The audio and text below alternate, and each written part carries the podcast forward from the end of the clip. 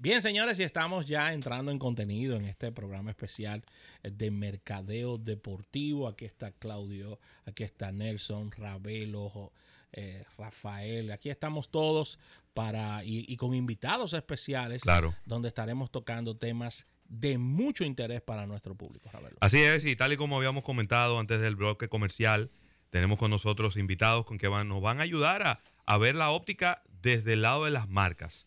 Y, tenemos a Carlos Gómez del VHD y tenemos a Manuel Mueces de Altiz, eh, dos empresas que a través de sus marcas, tanto marcas corporativas como, como en, el caso de ellas, las marcas específicas, han estado involucradas con el mundo del negocio del deporte, con el marketing deportivo. Y bueno, eh, Nelson, Claudio, tenemos aquí invitados para que le saquemos el jugo en este programa. Así es.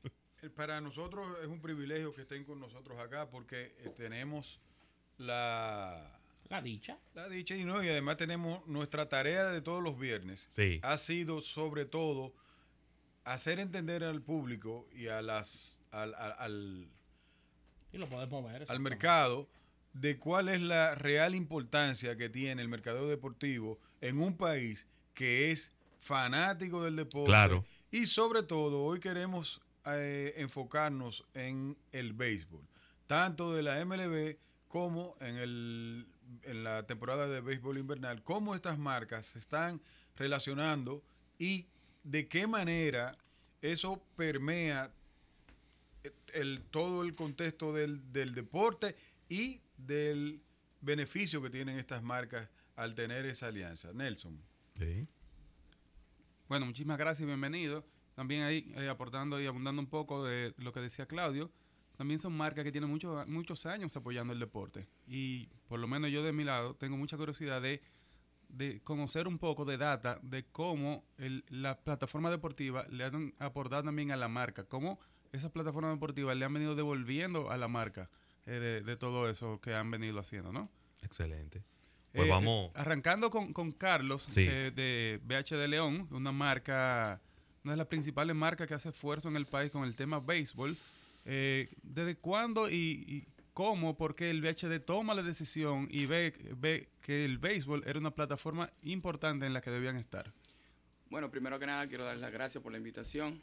Eh, en verdad, eh, he escuchado muchas cosas buenas por, parte de colaboradores del banco, profesionales de, de, los negocios, y tienen, tuvieron eh, muchas cosas buenas que decir del programa. Entonces. Eso eh, invitándote a que lo oigas. ¿eh? Claro, claro, claro. No, no, no, definitivamente. No te lo decir así, pero. Eh, sí. Atrévete, atrévete. No, y lo que esperamos es poder contribuir al, segmento y, a este espacio. Excelente. El, ah, ya entrando en tema, la relación BH León comienza eh, a mediados de la década pasada, alrededor de 2007, 2008. Eh, el banco entra a lo que es la alianza con MLB desde un punto de vista, con una idea eh, de responsabilidad social, desde un punto de vista de, responsabilidad social estratégica. Eh, nosotros como entidad, para hacerle la historia de por qué entramos, eh, el banco hizo una donación de, unos, ah, de unas ah, computadoras para que los jugadores de béisbol, principalmente de Major League Baseball, pudieran básicamente educarse en, Excel, eh, Microsoft Office, Word, todos los productos de, Microsoft.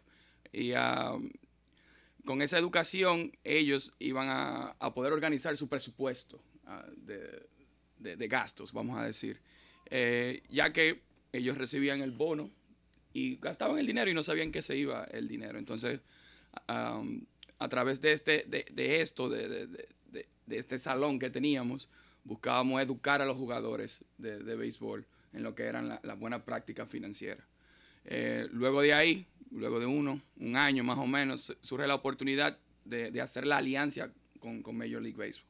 Ya desde un punto de vista de, organizar lo que es eh, el pago de los jugadores, eh, de, de, estos peloteros, consolidarlo en una sola institución y al mismo tiempo el Banco VHD León apalancarse de lo que era eh, una asociación con una marca como tal, que es eh, el Major League Baseball. O sea, eh, si vemos a través de, lo que es el mundo de los negocios, el mundo de la marca, cuando vemos el loguito de, Major League Baseball, Major League Baseball, eso tiene un peso determinado, que es bastante. Entonces, a raíz de ahí, comienza lo que es ya la alianza eh, BH de León, Major League Baseball. Ya tenemos unos 10 años en esta alianza. Muy bien, eh, hemos visto cosas inéditas de manera muy positiva de, de parte del banco, de parte de la, de la unión con, con la liga. Y uno de los casos que a mí más me ha llamado la atención es el tema de las tarjetas de crédito con el logo de los equipos y con los colores de los equipos. ¿Cuál ha sido el resultado de este, de este lanzamiento muy vistoso ya hace unos años y, y que me, me, encantó ver cómo un aguilucho podía tener su, su, tarjeta de crédito amarilla con el logo de su equipo eh, del banco BHD? El, la iniciativa fue un éxito total para, para, lo que era el banco, desde un punto de vista de posicionamiento. Eh, la tarjeta como tal, eh, eh, básicamente el fanático y el cliente se sentía identificado con la tarjeta. Hablo en pasado porque el acuerdo eh, no, no, le dimos continuidad este año, pero sí tenemos la tarjeta de Major League Baseball, que son de las 30 sí. equipos. Pero básicamente cuando tú eres de Boston Red Sox, tú eres de los Yankees y, y tú muestras tu tarjeta, eh, tú, tú, la muestras con orgullo. Hay personas que tienen otro tipo de productos que son de, de, de más alta, vamos a decir, más alto perfil. Sí. Y cuando muestran su tarjeta de béisbol es algo que, que lo sienten, sí. se sienten identificados. Entonces, desde ese punto de vista, ayudó grandemente lo que era el posicionamiento de, de la marca como tal en el área de béisbol. Perfecto. Manuel, en tu caso, ¿cómo, o en el caso de Altiz, cómo se da esa relación con el béisbol? Mira, eh, primero, nuevamente, para mí siempre es un placer estar aquí rodeado de estos expertos de mercadeo, José Luis, Rafael, Nelson, Claudio. Eh, y un gusto, Carlos, en la parte de BHD. Deporte, desde la perspectiva de una telco, es, es tricky, como dicen los norteamericanos. ¿Por qué? Porque nosotros como empresa que lo que proveemos es servicios de conectividad, nosotros proveemos internet, televisión y telefonía.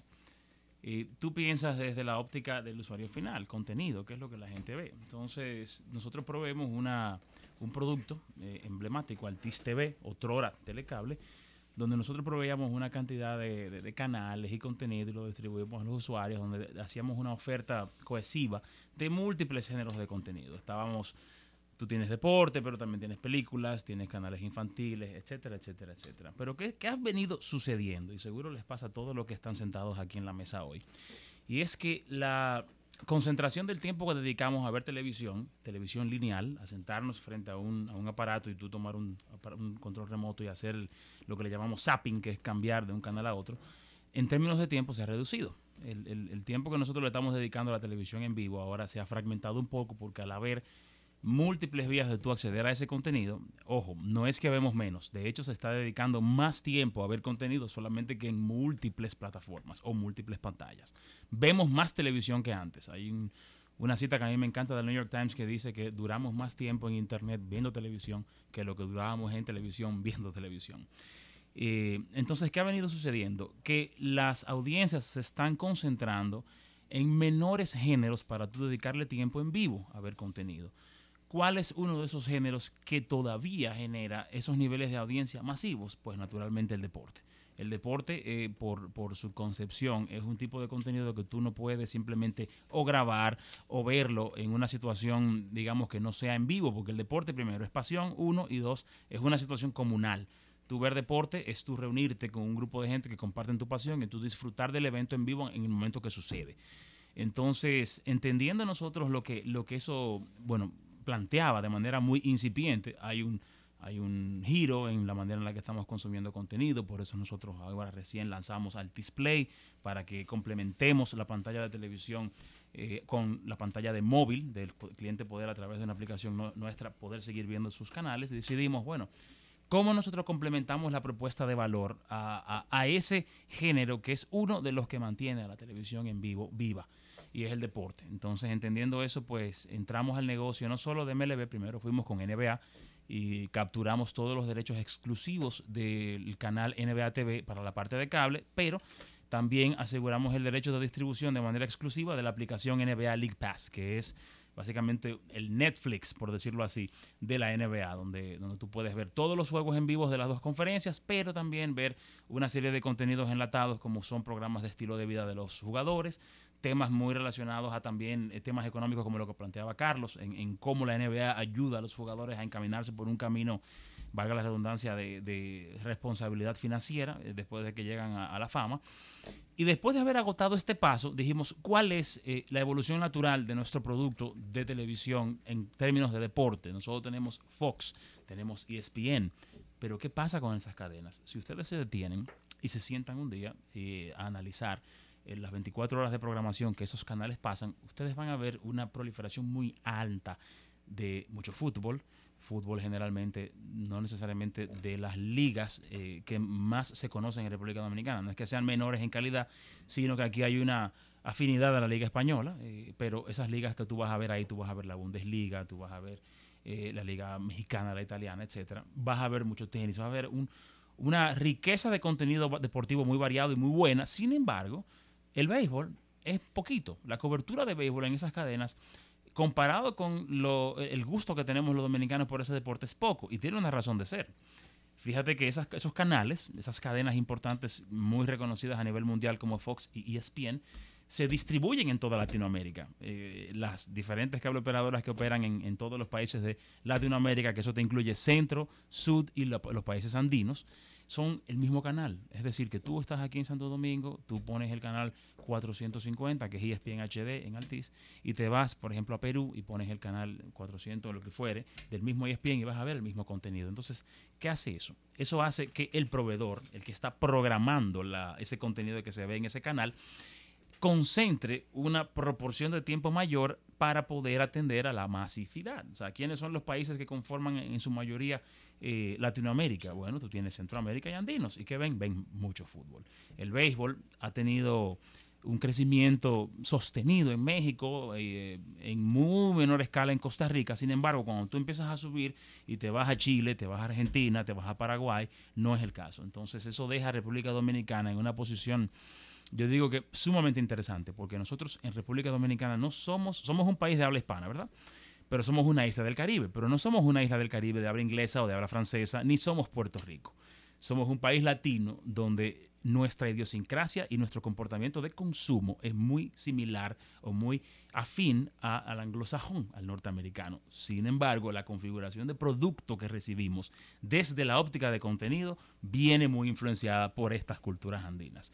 Entonces, eh, nosotros habiendo identificado esa, digamos, esa característica no es una debilidad, porque aquí hay audiencia para todo y, eso te lo deja saber el fútbol, el crecimiento repentino que nosotros hemos tenido en los últimos años aquí, tanto de, ligas que, se han formado eh, con las escuelas más importantes del mundo, como el Barça y el Madrid, te deja ver que hay un apetito para múltiples contenidos. Sin embargo, nuestro deporte, lo que más vemos, todavía estaba descuidado. Y de ahí vino ese interés de nosotros en, el año 2016, acercarnos a Major League Baseball y cerrar un acuerdo de exclusividad en el que Altis básicamente se convierte en una extensión de la MLB en República Dominicana en todo lo relacionado a transmisión de los juegos en televisión abierta, léase lo que no es cable, sino lo que tú ves en el aire, eh, televisión por aire, radio, digital y también los dueños también de la licencia del producto para televisión llamado Extra Inning, que es el paquete premium. O sea que, para resumirte eh, esta historia larga, corta, nosotros identificamos que hay apetito para,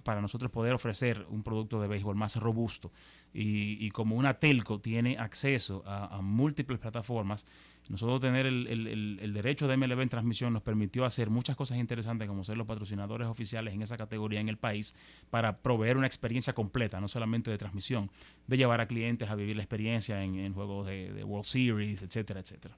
Excelente, excelente. Así que vamos a una primera pausa comercial y al retorno seguimos esta interesante conversación hablando de estos temas de mercadeo deportivo.